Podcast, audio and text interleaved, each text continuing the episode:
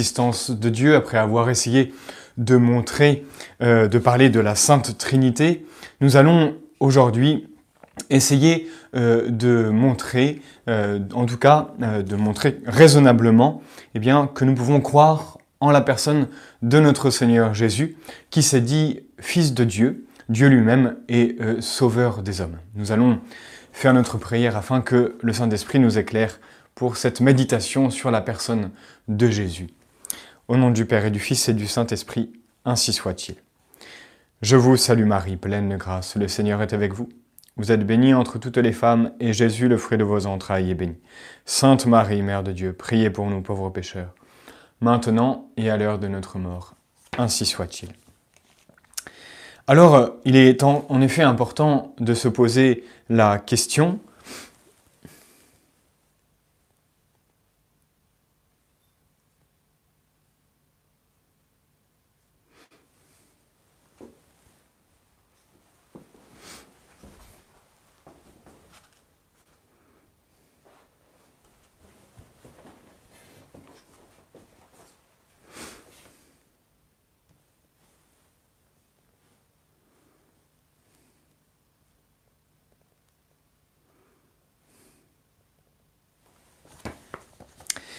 Donc je reprends, il est en effet important de se poser la question euh, sur la personne de notre Seigneur Jésus, sur son existence, mais aussi sur la véracité euh, des évangiles, parce que, voyez-vous, toute notre foi est basée sur les paroles d'un homme que nous, appelons euh, Jésus, cette personne à qui nous donnons toute notre vie. Donc il est normal de s'intéresser euh, sur euh, son existence, sur la véracité de son existence, de son enseignement, de ses exemples et bien sûr de, ses miracles.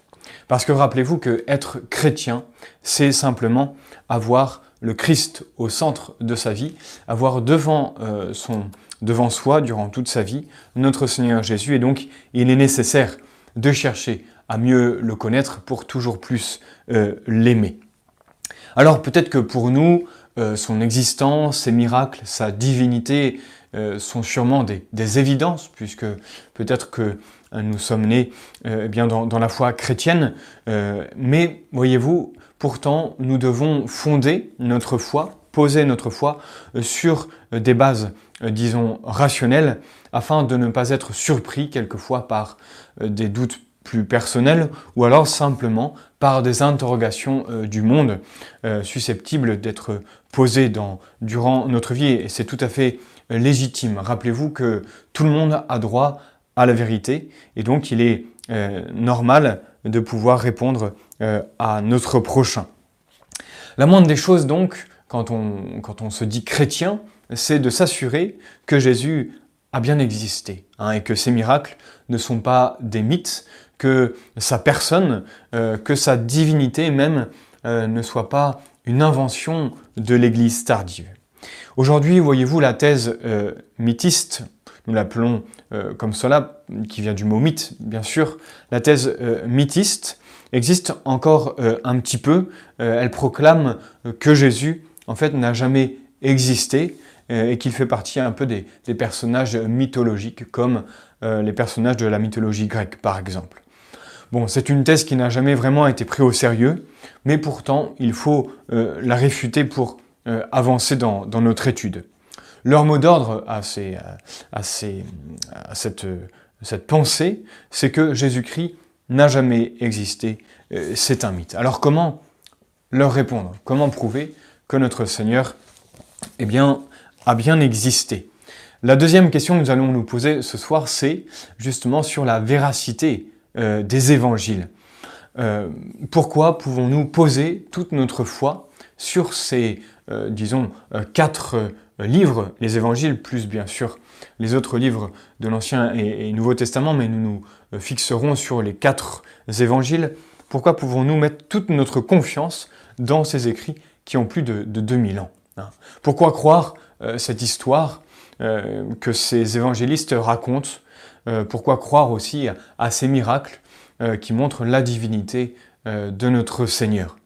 Il est important donc de répondre à ces questions parce que sachez que beaucoup de personnes croient en l'existence, disons, historique de notre Seigneur, mais le reste des évangiles, les miracles, son enseignement un petit peu exigeant, eh bien tout cela n'est qu'un tissu de légende et pourquoi pas inventé par l'Église primitive. Et donc il distingue, si vous voulez, le Jésus de l'histoire, ce personnage historique qui a vraiment existé, et puis le Jésus de, la foi, hein, que l'Église s'est formée petit à petit pour se donner euh, voilà, un, but bien précis, euh, un personnage à suivre tout au long de, de leur vie. Alors ce soir, nous allons essayer de montrer rationnellement l'existence de Jésus, la véracité de sa vie, mais aussi et surtout la réalité euh, des écrits qui racontent sa vie euh, et, ses miracles, euh, justement. Alors, face au, mythisme, essayons de, répondre un petit peu.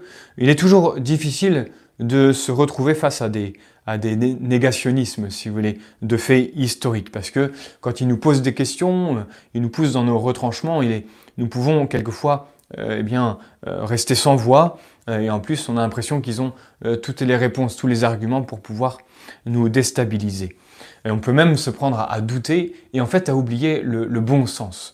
Et voilà pourquoi il faut souvent revenir euh, au, bon sens. il ne faut pas se laisser impressionner par ces négations.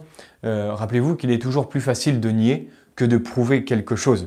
Et donc à nous aussi de savoir leur poser des questions pour qu'ils puissent eh bien eux-mêmes euh, répondre.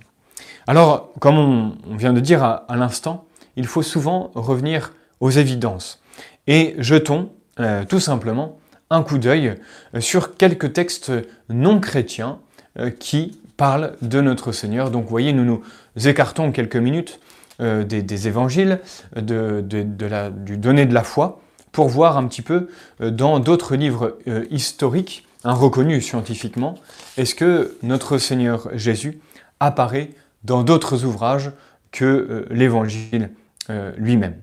Alors, Bien sûr, il y a quelques textes non chrétiens qui parlent de notre Seigneur, comme par exemple euh, Flavius Joseph, euh, donc euh, mort en 97, un, grand historien juif qui parle de notre Seigneur, Suétone, mort en 125, un historien romain qui évoque justement les persécutions. il y a Tacite, lui mort en 118, historien romain aussi, Pline le Jeune, Lucien de Samosate, le Talmud de Babylone aussi, qui rapporte que la tradition rapporte la veille de la Pâque, on a pendu Jésus, euh, etc. Vous voyez donc plusieurs auteurs euh, donc païens, euh, non chrétiens, qui parlent bien de ce personnage connu, disons, à l'époque, ou en tout cas reconnu par un certain groupe que nous appelons chrétiens. Donc voyez-vous, nous pouvons déjà voir que historiquement, notre Seigneur est reconnu par une petite, euh, pas mal d'historiens, disons, de, son époque. Mais bien sûr qu'il nous faut euh, pénétrer euh, plus précisément dans la source principale de la vie de, notre Seigneur, que sont les 27 écrits du Nouveau Testament. Vous savez que la Bible est, divisée en deux, l'Ancien Testament et le Nouveau Testament, avec ces 27 livres, plus précisément les quatre évangiles, les actes des apôtres, puis euh, les épîtres de, Saint Paul, qui justement nous parlent de notre Seigneur ainsi que, de son enseignement. Alors, nous reparlerons tout à l'heure dans la, deuxième partie euh, de, des évangiles, euh, comment dire, montrer pourquoi justement ils sont crédibles, nous pouvons nous appuyer sur ces écrits. Ils n'ont pas été écrits, vous voyez, dix siècles après les événements, mais nous allons euh, déjà montrer que euh, ces écrits-là ne sont pas du tout écrits sous la forme euh, mythologique, sous les, comme des, récits mythologiques. Bien au contraire, les quatre évangiles ont, ont tous cette forme de biographie hellénistique, c'est-à-dire hellénistique qui a, qui a été écrit dans le monde grec, hein. soucieux donc de donner, de donner des précisions géographiques, historiques, euh, politique, renvoyant même à des témoins euh, encore vivants. Donc vous voyez, euh, si la personne dont il parle n'a jamais existé, mais il faut conclure que déjà c'est pas du tout un récit mythologique, mais surtout que c'est une supercherie littéraire délibéré et fait par des escrocs professionnels. Tellement nous, il nous est clair, quand nous ouvrons les quatre évangiles, qui sont extrêmement simples, eh bien, qu'il y a, qu'il parle réellement d'un personnage avec plein de détails, donc géographiques, historiques, etc. Mais alors, voyez-vous, le, mythiste, celui qui pense que Jésus-Christ n'a jamais existé, ne reculera pas devant euh, ces, arguments. Il nous faut donc revenir euh, à quatre évidences euh, que nous allons voir maintenant. La toute première évidence, n'oublions pas, c'est que la remise en question de l'existence de Jésus est extrêmement tardive. Il a fallu attendre, voyez-vous, le, le 18e siècle pour que quelques intellectuels émettent l'idée que Jésus eh bien n'a jamais existé. Donc vous voyez, pendant 17 euh, siècles, euh, aucun adversaire du, christianisme n'a nié euh, l'existence de Jésus. Il a peut-être nié les dogmes, les miracles, mais en tout cas, ce personnage, en tant que personnage historique, celui-là, n'a jamais été nié. Alors, le mythiste répondra que pendant des années, personne n'a nié l'existence d'Apollon, par exemple, mais pourtant on sait bien qu'Apollon fait partie de la mythologie grecque. C'est vrai, mais pourquoi? Eh bien parce que personne n'a jamais affirmé son existence euh, non plus. Hein. La mythologie euh, est là euh, pour rappeler, si vous voulez, donner une image de la vérité, simplement une image, et non pour nous raconter des faits réels, contrairement donc aux évangiles qui nous rapportent des faits historiques, en tout cas nous essayons de le démontrer. Hein. Euh, on n'est pas du tout dans, la même catégorie. L'existence de Jésus a été affirmée euh, eh comme étant un fait historique par des gens qui sont allés jusqu'à la mort pour justement rappeler à leurs contemporains que ce qu'ils ont raconté au sujet de Jésus est eh bien, euh, la vérité. Et on ne meurt pas pour un mensonge. Ils se présentent vraiment donc comme des chroniqueurs sérieux sur lesquels nous pouvons poser toute notre foi. Donc ça, c'est la première évidence, c'est que la, remise en question de l'existence de notre Seigneur euh, est très tardive. La deuxième évidence, c'est justement euh, ce reproche qu'on peut nous faire de la falsification euh, des ouvrages, disons, non chrétiens, comme on vient de, les citer tout à l'heure. Le nom de Jésus a été rajouté, transmis, nous ont été transmis par les moines du Moyen Âge qui ont pu avoir le, loisir de, tous les falsifier pour justement montrer encore plus euh, l'historicité euh, de, Jésus. Alors, vous voyez, ça ne tient pas debout cet argument de dire que tous ces, quelques textes antiques qui parlent de notre Seigneur, euh, eh bien, le nom de Jésus a été rajouté. on ne peut pas le, tenir. Une autre objection que vont nous faire les, les c'est de dire alors pourquoi de nombreux auteurs euh, de l'époque de notre Seigneur euh, n'ont pas parlé euh, de Jésus? C'est très vrai. beaucoup n'ont pas parlé de, ce personnage parce qu'à l'époque, il faut bien se rappeler qu'il y avait de nombreux agitateurs politiques. Hein, on crucifiait de nombreuses personnes, c'était un fait assez banal. Et donc l'histoire de Jésus dans ce tout petit pays, pendant 33 petites années, n'a pas marqué non plus les, auteurs réputés euh, de l'époque, simplement euh, quelques-uns comme on, les a cités euh, tout à l'heure. Donc n'ayons pas peur de cette petite remarque qui est bien vue, mais pourtant on comprend qu'ils n'ont pas tous parlé de Jésus parce qu'il n'était pas forcément connu dans toute la sphère littéraire du bassin méditerranéen.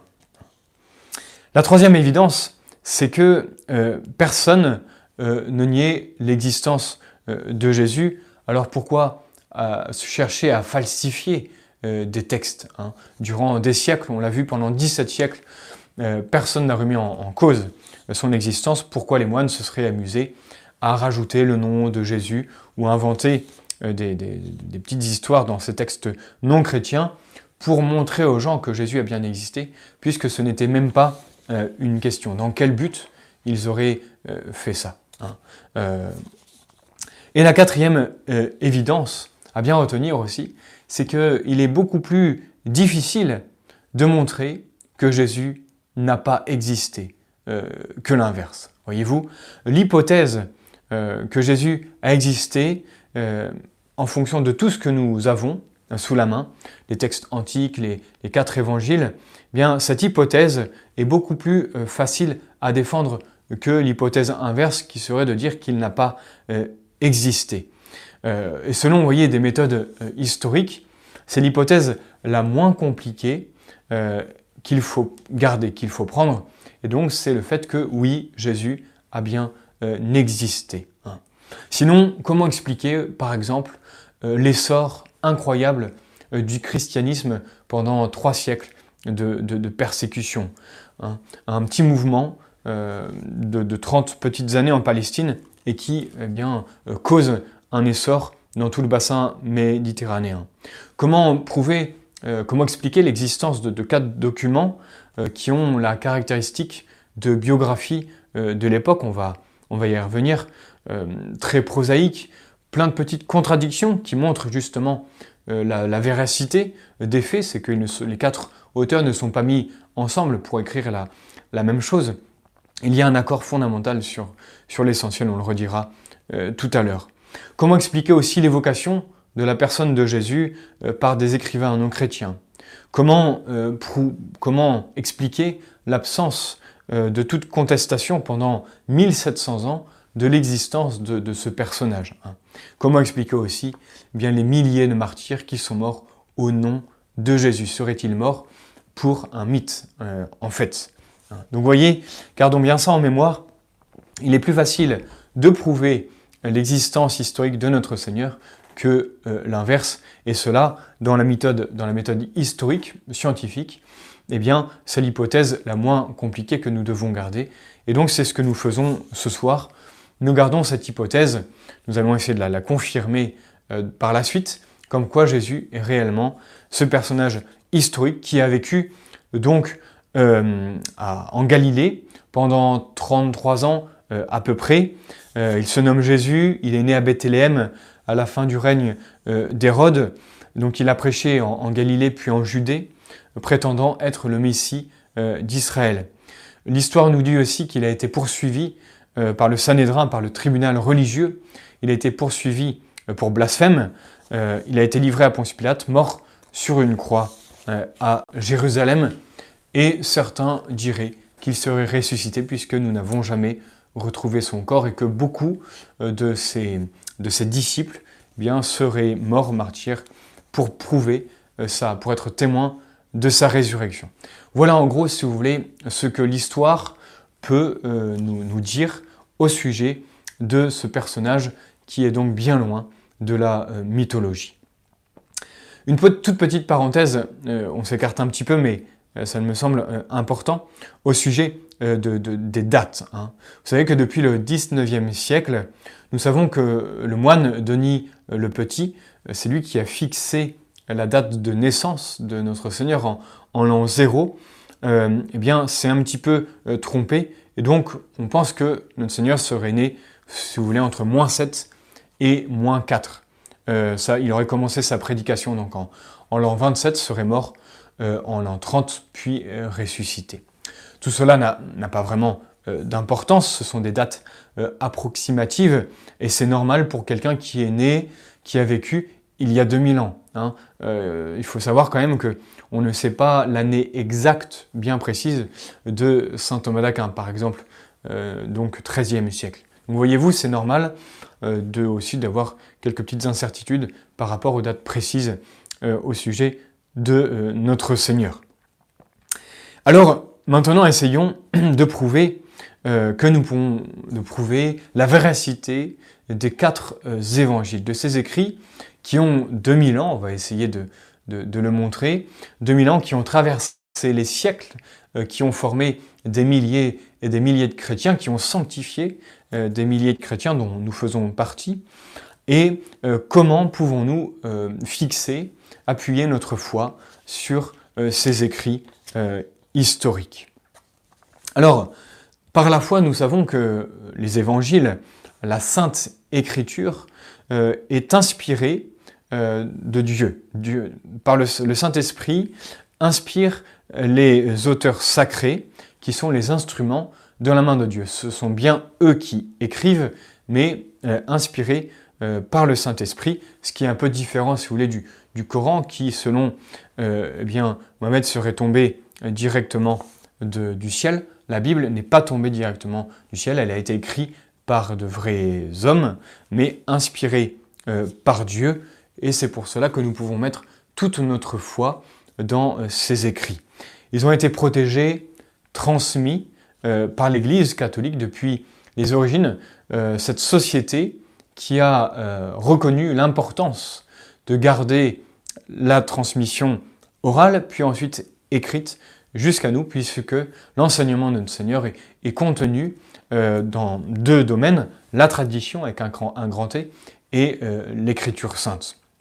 Et donc le but de ces écrits, voyez-vous, c'était donc de nous transmettre la foi en notre Seigneur, qui s'est dit Fils de Dieu, incarné, euh, Dieu incarné, mort et ressuscité pour notre salut. Voilà ce que les évangiles euh, veulent nous transmettre. Et c'est bien cela qu'il faut chercher dans la Sainte Écriture et non euh, forcément des, comment dire, des, sources, une source archéologique ou, mathématique ou, géographique.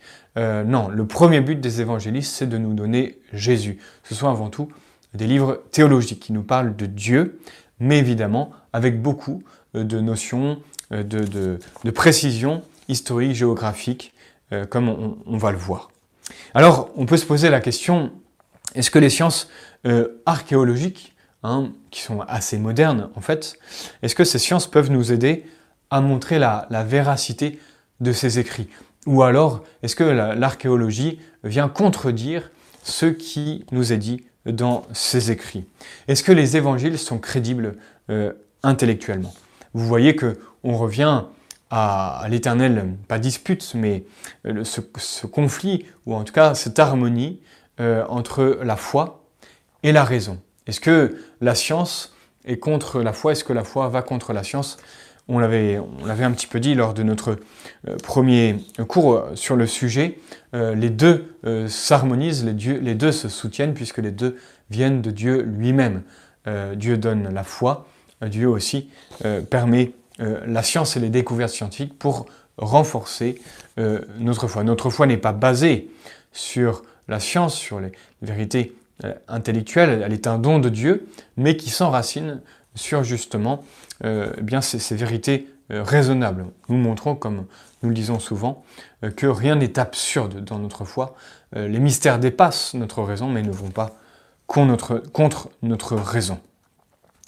Alors, une première euh, vision euh, qu'il faut combattre, c'est la vision euh, moderniste de l'Évangile. Beaucoup veulent bien croire, si vous voulez, en l'existence de Jésus comme personnage historique, raconté par ces quatre écrits, mais ils ne veulent pas croire, en revanche, à tous ces miracles, à ces enseignements, qui, selon eux, ont été rajoutés. On enlève, si vous voulez, tout le surnaturel présent dans les évangiles, et donc pour eux, Jésus est un homme un peu comme les autres, peut-être un, grand philosophe, si vous voulez, qui a laissé une manière de vivre euh, sur notre terre, mais euh, sans plus. Les miracles, euh, sa résurrection, ne sont que des symboles, sauf que rappelez-vous, comme nous dit Saint Paul, si Jésus n'est pas ressuscité, eh bien notre foi est vaine.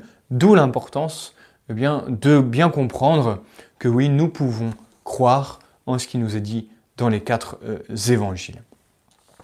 Alors, je reviens justement à cette vision moderniste pour prouver euh, ces, thèses que justement euh, notre Seigneur est un, personnage simplement historique, résurrection et miracle ne sont que des ajouts.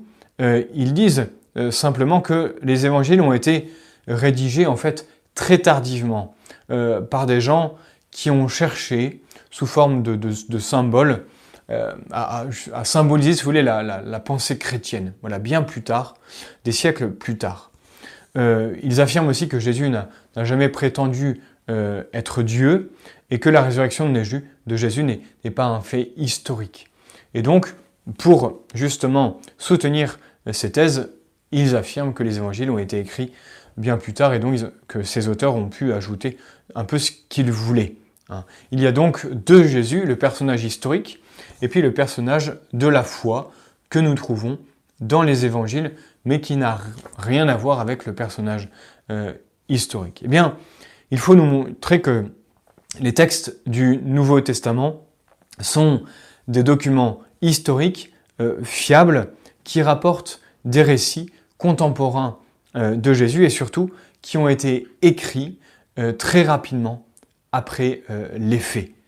on pourra alors montrer que oui, les miracles ne sont pas des ajouts parce que, pensez-y, si, imaginons, les écrivains sacrés écrivent l'évangile quelques années après l'ascension de notre Seigneur, et puis il raconte des miracles. Les contemporains de notre Seigneur lisaient aussi les évangiles. Et si ces miracles étaient faux, ces contemporains ont été les premiers, auraient été les premiers à lever le doigt en disant Écoutez, ce que vous nous racontez est faux, on n'a pas besoin euh, de, de ce raconteur. C'est ce qui s'est un peu passé avec les livres apocryphes qui n'ont pas été retenus dans les canons, euh, dans, le canon des, Écritures. En revanche, les quatre évangiles, reconnus par tous les contemporains, par cette société qui est l'Église, euh, l'Église primitive, a reconnu que ces quatre livres étaient conformes à ce qu'ils avaient entendu, euh, vu, et donc ils ont été gardés euh, jusqu'à nous. Alors justement, montrons que le contenu des évangiles n'est pas tardif et bien au contraire. Hein. les évangiles ont été, écrits justement rapidement euh, il faut faire attention justement à cette mentalité très présente chez de nombreux catholiques euh, pour qui les preuves archéologiques euh, n'ont pas d'importance car pour eux, ils s'attachent au Jésus de la foi, peu importe ce que nous raconte l'histoire, puisque évidemment il y a un Jésus de l'histoire qui est différent, comme on le disait tout à l'heure. Sauf que le Jésus que nous croyons, voyez-vous, est ce Jésus euh, qui a réellement existé, Dieu qui s'est incarné il y a 2000 ans en Palestine. Alors montrons que le contenu des évangiles n'est pas tardif, mais bien sûr, euh, au contraire, contemporain euh, de Jésus. Il faut se rappeler tout d'abord qu'à l'époque de notre Seigneur, la transmission de l'enseignement des faits vus était transmise encore très souvent de manière orale. C'était la transmission la plus utilisée il y avait euh, très peu de choses étaient mises euh, à, l'écrit. Alors tout de suite, on pense à notre, jeu du, téléphone, arabe où on passe quasiment en silence à une seule personne un mot compliqué et euh, ça fait le tour et à la fin, ce mot revient déformé. Sauf que ça ne fonctionne absolument pas comme ça, la, transmission orale. On utilise des méthodes qu'on peut retenir facilement on le dit à plusieurs personnes, euh, ces personnes euh, peuvent voir si oui ou non euh, les faits racontés sont réels ou non, et c'est pour ça qu'on peut eh bien, transmettre de manière extrêmement scrupuleuse tout ce contenu transmis donc au sein de l'Église. D'abord de manière orale, et puis ensuite quand les apôtres commençaient, si vous voulez, à, disparaître en raison de leur mort, eh bien les, contemporains, leurs, contemporains leur, ont demandé de mettre par écrit ce qu'ils avaient reçu euh, de notre Seigneur. Donc, vous voyez, leur contenu montre euh, que tout cela n'a pas pu être inventé par des auteurs euh, tardifs, mais montre vraiment que ces auteurs sont contemporains de l'époque de Jésus dans de nombreux détails. Hein. les évangiles ont vraiment beaucoup euh, ont une marque d'une origine euh, précoce. C'est pour ça que euh, on affirme que l'évangile selon saint Matthieu, par exemple, a été écrit, on pense, dans les années 40, saint Marc entre 53 et 58, saint Luc entre 58 et 62 et saint Jean plutôt à, la fin du premier siècle. Alors, comment peut-on prouver justement la, rédaction très rapide des évangiles? Voilà quelques propositions euh, certaines. La première, c'est que les rédacteurs du, Nouveau Testament euh, prétendent ouvertement euh, faire œuvre de, chroniqueurs sérieux. Ils le disent plusieurs fois. Ils n'ont pas du tout adopté la méthode de gens qui racontent des choses symboliques. Ils s'expriment comme des, comme des prédicateurs qui prétendent donc s'appuyer sur des faits réels qui, qui, se, qui, se, sont passés devant leurs yeux, ils ont eux-mêmes entendu ce qu'ils sont en train d'écrire. Il y a vraiment un, immense souci de la part des évangélistes de se placer dans l'espace et dans le temps. Je vous cite par exemple Saint Luc au premier chapitre, verset 1, il nous dit, conformément à ce que nous ont transmis ceux qui ont été dès le commencement témoins oculaires et ministres de la parole. Moi, Luc, eh bien, j'écris ce que beaucoup ont vu et euh, m'ont raconté. Saint Jean, bien sûr, dans euh, son évangile au chapitre 19, quand il est au pied de la croix, euh, est celui qui l'a vu en rend témoignage. Et son témoignage est vrai et il sait qu'il dit vrai afin que vous aussi, vous croyez. Vous voyez cette insistance de donner des faits réels pour que nous aussi nous puissions savoir ce qu'il s'est passé il y a 2000 ans. Il y avait vraiment un, culte de la tradition, hein, de la transmission euh, chez, les apôtres. Et euh, pour lutter contre les, hérésies euh, naissantes, il était important de protéger la, vraie doctrine. les apôtres, justement, commandent de s'écarter de, toutes les, nouveautés. par exemple, Saint Paul aux Galates dit très bien que si un ange, même un ange venu du ciel, vous annonçait euh, un évangile différent de celui que nous avons prêché, eh bien qu'il soit anathème. Vous voyez l'insistance de Saint Paul euh, de dire aux chrétiens, aux premiers chrétiens, si vous entendez autre chose que ce que je vous raconte, moi, eh bien, vous ne devez pas le croire parce que ce que je vous raconte, je l'ai reçu euh, des apôtres et il faut préserver cette transmission, cet enseignement. Saint Jean aussi, dans sa deuxième lettre au chapitre 10, si quelqu'un vient à vous euh, sans apporter cette doctrine, ne le recevez pas chez vous et abstenez-vous de le saluer. Hein.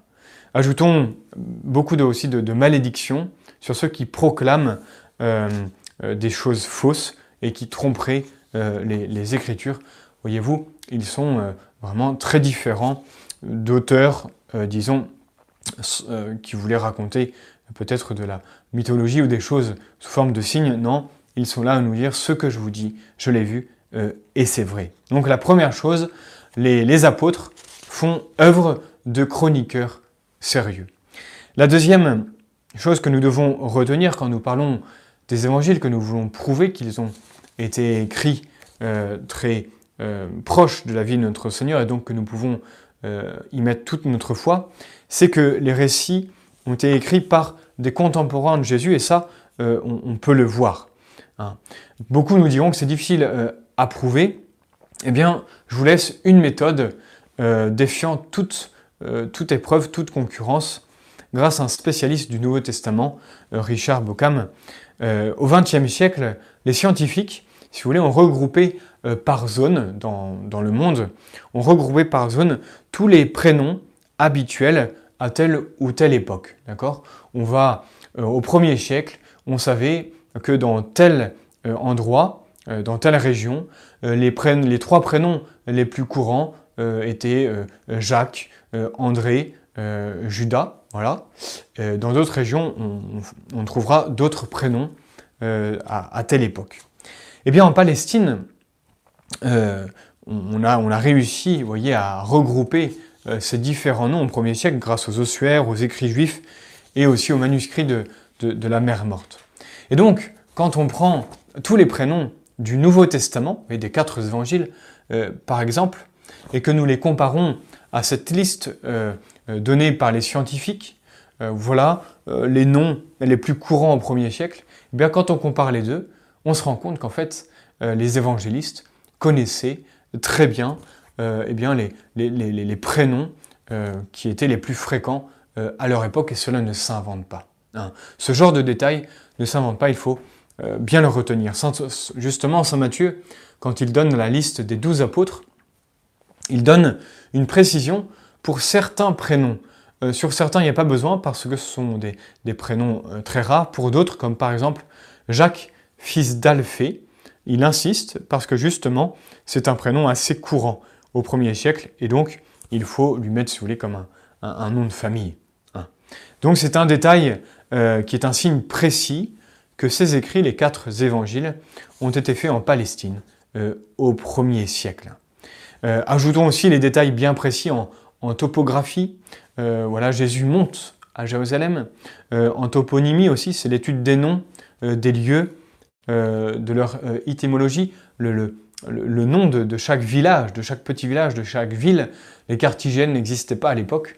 on voit bien que les auteurs connaissent parfaitement bien le pays dans lequel l'histoire de Jésus s'est déroulée. Et encore une fois, cela euh, ne, s'invente pas euh, deux ou trois siècles euh, après. Hein. Beaucoup de petits villages ont pu disparaître facilement trois ou quatre siècles après les faits dont nous, parlons. Une troisième chose dont il faut nous souvenir, c'est que les affirmations historiques des évangiles n'ont jamais été prises en défaut, si vous voulez, par la, science, par l'archéologie. Hein. C'est trop peu souligné, mais il faut souvent le rappeler. Euh, vous voyez, les, indications politiques, les indications euh, administratives, culturelles, euh, le vocabulaire utilisé, la topographie, comme on vient de dire, se révèlent tout à fait exactes, vraiment, à mesure que l'archéologie progresse. Et même, voyez-vous, les archéologues et les exégètes ont, souvent des, surprises. Je vous donne un exemple très précis. Dans Saint Luc, dans son évangile, il nous parle de Lysanias, tétrarque euh, d'Abilène. Eh bien, on a très longtemps cru que Saint Luc avait un peu inventé ce, nom, parce que dans l'histoire, dans, la science historique, on ne connaissait qu'un seul Lysanias qui était roi, mais en moins 40. Et donc, euh, justement, Jésus, là, c'est dans le contexte, ne pouvait pas naître sous ce fameux Lysanias, tétrarque euh, d'Abilène.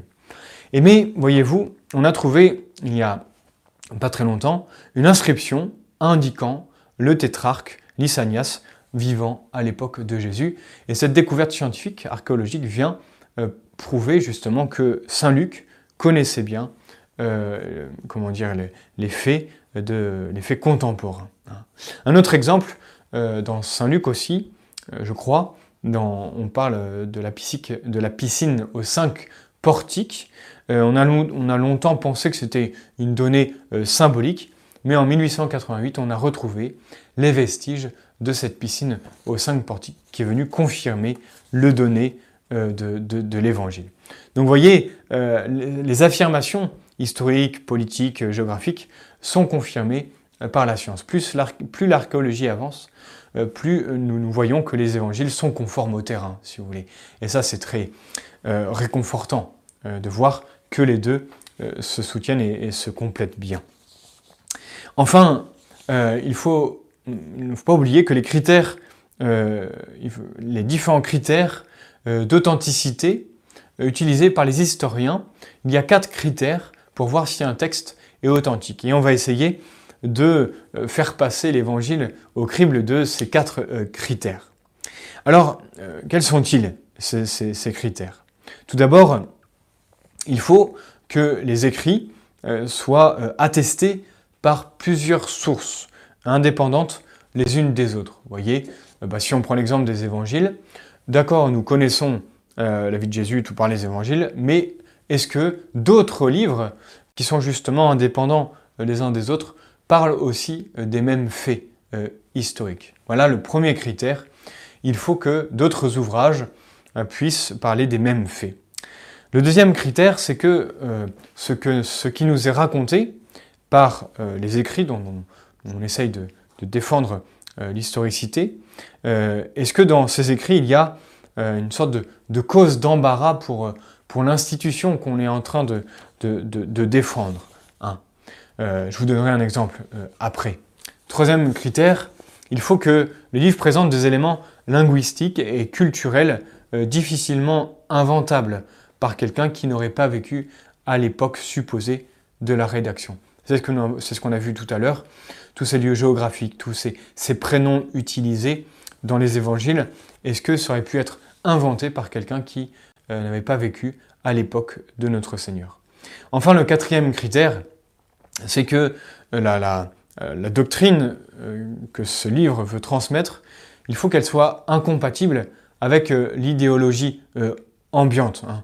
Il faut que tout ce qui est donné ne suive pas le sens du vent. Eh bien, nous pouvons voir que les évangiles passent l'examen de ces quatre critères haut la main. Hein. Quelques exemples justement.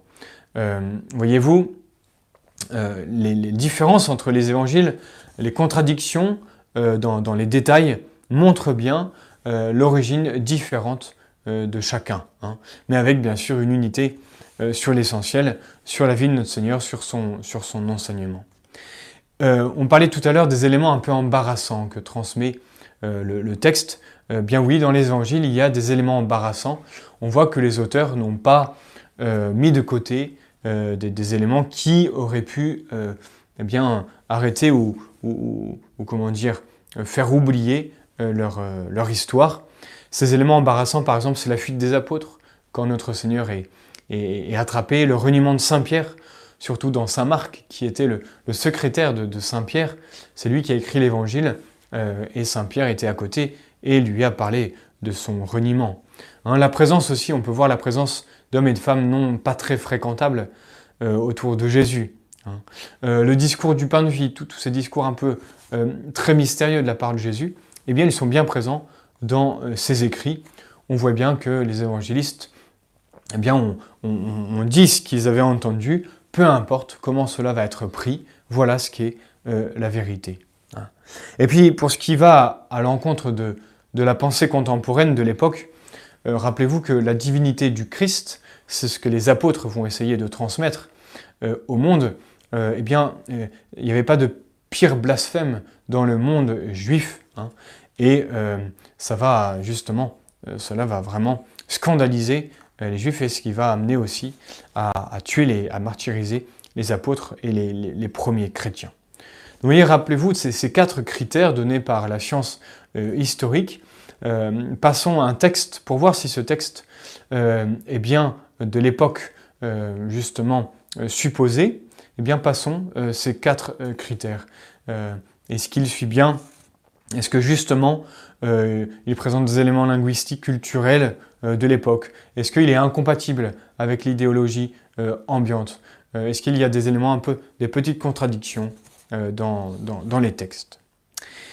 Alors, avançons et n'oublions pas aussi que le Nouveau Testament jouit d'une attestation historique hors du commun, réellement.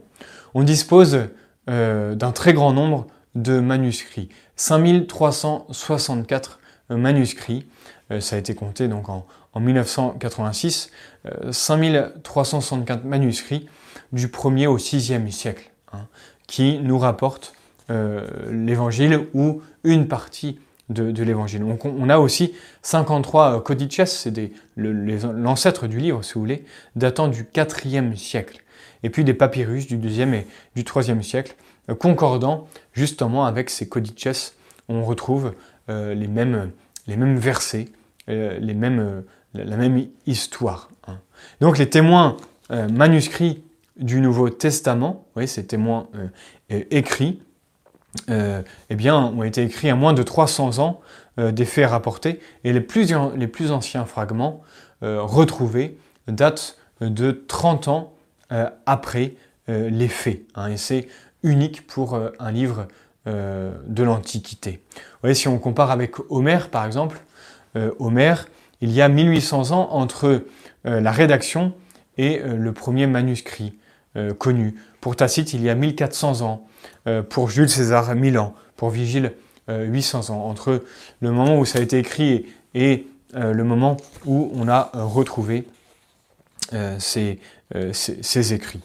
Ajoutons que le contenu du, du Nouveau Testament nous est parvenu aussi dans son intégrité au moins substantielle. Évidemment qu'il y a euh, quelques mots, vous voyez, quelques petites différences entre un manuscrit euh, du, du, 3e siècle, par exemple, et notre Bible de, en 2021.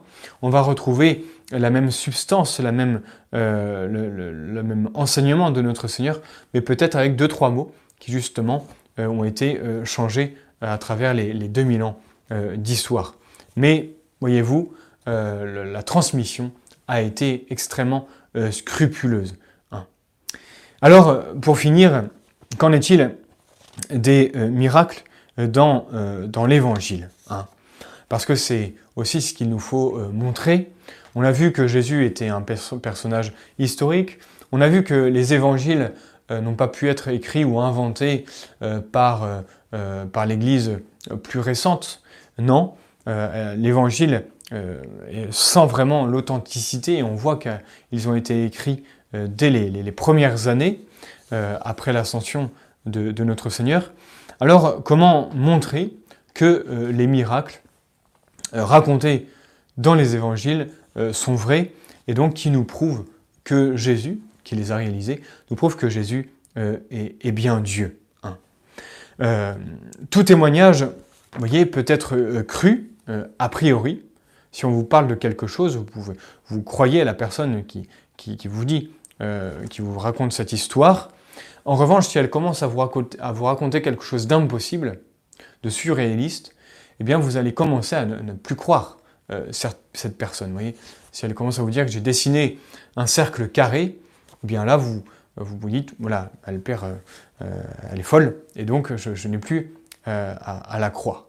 Eh bien, beaucoup de personnes lisent les évangiles, mais quand ils font face au miracle, qui leur semble impossible, eh bien, ils rejettent les évangiles. Les évangiles ne sont plus crédibles en raison des miracles. Mais posons-nous la vraie question. Est-ce que les miracles sont-ils vraiment impossibles hein? La définition euh, du miracle, c'est que c'est un fait euh, extraordinaire euh, qui ne peut être accompli que par la puissance de Dieu. Voilà ce qui est un miracle, c'est ce qui sort de l'ordinaire, ce qui sort des règles fixées par la nature, fixées par Dieu. Un fait extraordinaire qui ne peut être réalisé que par la puissance de Dieu. Si Dieu existe, on a essayé de le montrer lors de ces dernières vidéos, eh bien, évidemment que les miracles ne sont pas euh, impossibles. Mais la grande question, c'est que Jésus les fait-il par lui-même ou alors est-ce qu'il les fait par la puissance de Dieu? Nous verrons ça le mois prochain en essayant de, montrer la, divinité de, notre Seigneur. Mais nous essayons simplement de voir, de montrer ce soir que les évangiles sont crédibles et donc que ce qu'ils racontent, les miracles, sont aussi euh, crédibles. Vous voyez, quand quelqu'un euh, vous raconte quelque chose d'anormal, il faut vous poser la, nous poser la, bonne question. Est-ce que cette personne qui me raconte quelque chose d'un peu absurde, d'un peu anormal, euh, est-ce qu'elle me, la, est me la raconterait si cela n'était pas vraiment euh, arrivé hein? Il y a des cas où certains témoins, certains indices nous montrent que cette, cette histoire qu'il me raconte est forcément vraie même si euh, ça semble complètement fou. Hein? Je vous donne un, exemple euh, un peu curieux, mais pensez euh, par exemple à la grand-mère, extrêmement physionomisme et absolument pas blagueuse. Jamais elle nous a fait de blagues, jamais elle nous a raconté des histoires farfelues et puis brillantes et tout va bien, elle a toute sa tête.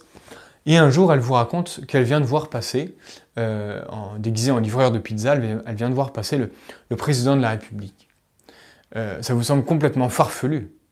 Mais parce que euh, c'est votre grand-mère qui est extrêmement physionomiste, qui n'est absolument pas blagueuse, eh bien, vous vous dites, j'ai du mal, j'aurais du mal à croire ce qu'elle me raconte, mais parce que c'est elle qui me le dit, eh bien, je peux croire. Et pourquoi elle me dirait ça si ce n'était pas vrai? Eh bien, dans les évangiles, c'est un peu la même chose.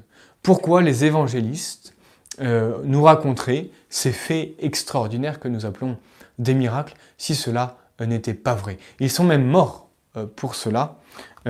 et encore une fois, on ne meurt pas pour un mensonge. Vous pensez à ces trois siècles de persécution, ces millions de chrétiens morts en, affirmant la divinité de Jésus, en affirmant les évangiles, les miracles, pourquoi les évangélistes nous auraient-ils raconté euh, tous ces miracles? Évidemment, qui sort de l'ordinaire, c'est la définition du miracle, mais pourquoi euh, nous les ont-ils racontés si ce n'est que eh ce sont des faits qui se sont passés devant leurs yeux? Et c'est la raison pour laquelle ils ont voulu nous les transmettre euh, à nous, les ont écrits. Et l'Église a protégé l'Évangile pendant 2000 ans pour qu'il puisse arriver jusqu'à nous et à nous aussi. Nous sommes des héritiers, nous recevons la Sainte Écriture, euh, puisque nous faisons partie de l'Église catholique, nous devons aussi, à nous, de transmettre les évangiles, à nos enfants, à ceux que nous rencontrons par, par, le catéchisme, en, faisant, en lisant l'évangile, etc. Alors, en conclusion, pour ce soir, il faut tout d'abord se rendre compte de la grâce insigne que nous avons de pouvoir lire aujourd'hui en 2021 eh bien, euh, euh, ces, livres euh, de l'Antiquité, mais qui, sur lesquels toute notre foi est fondée. Rappelez-vous que tous les dogmes, tout le credo, voyez, sort de, de la Sainte Écriture, plus bien sûr de la tradition. Hein, cette transmission orale, plus la transmission écrite. Et ces livres, voyez, eh bien, sont fiables historiquement, euh, scientifiquement. On a essayé euh, de le montrer. Ils nous transmettent dans son intégralité euh, l'histoire de celui que nous cherchons à imiter. Parce que être chrétien, c'est suivre Jésus, c'est imiter Jésus, c'est porter sa croix à son exemple. Et son exemple, nous le trouvons dans ces quatre livres. En un mot, voyez, l'histoire de notre salut, nous trouvons dans les quatre évangiles est une histoire qui est vraie. Et il est bon de euh, se le rappeler. Je vous rappelle que aussi, évangile, euh, ça veut dire euh, la bonne nouvelle de la victoire. C'est un mot grec qui veut dire la bonne nouvelle de la victoire. Et cette bonne nouvelle de la victoire de Dieu sur le péché, eh bien c'est une histoire qui est vraie. Et voilà pourquoi nous pouvons bien nous abandonner en toute confiance dans les mains de Dieu. Euh, Dieu a vraiment permis ce, miracle, entre guillemets, de nous transmettre intégralement euh, ses écrits, euh, comme il nous laisse la Terre Sainte aussi, vous voyez, quel miracle de pouvoir, 2000 ans après, aller dans le tombeau du Christ, aller dans, la crèche ou dans la maison de, Nazareth. Hein. Eh bien, c'est un peu la même chose. Donc, vous voyez que ces quelques mots nous remotivent pour nous replonger dans la Sainte Écriture, particulièrement dans, dans les quatre évangiles, véritable trésor sans fond, inépuisable, qui nous parle de notre Seigneur. Mais n'oublions pas, il faut toujours le lire avec euh, cet esprit de foi. Qu'est-ce que Jésus veut me dire aujourd'hui euh, à travers ces quelques versets que je vais lire un peu euh, tous les jours, voyez, pour grandir dans la connaissance de Dieu et donc pour grandir dans cet amour que nous lui devons. Je vous remercie pour votre attention et nous nous retrouverons donc le mois prochain, pour parler de Jésus, euh, vrai homme et vrai Dieu, mais est-ce bien euh, la vérité? Nous allons finir par notre prière. Au nom du Père et du Fils et du Saint-Esprit, ainsi soit-il. Notre Père qui êtes aux cieux, que votre nom soit sanctifié, que votre règne arrive, que votre volonté soit faite sur la terre comme au ciel. Donnez-nous aujourd'hui notre pain de chaque jour. Pardonnez-nous nos offenses, comme nous pardonnons à ceux qui nous ont offensés. Et ne nous laissez pas succomber à la tentation, mais délivrez-nous du mal ainsi soit-il. Nos saints anges gardiens, veillez sur nous. Au nom du Père et du Fils et du Saint-Esprit, ainsi soit-il.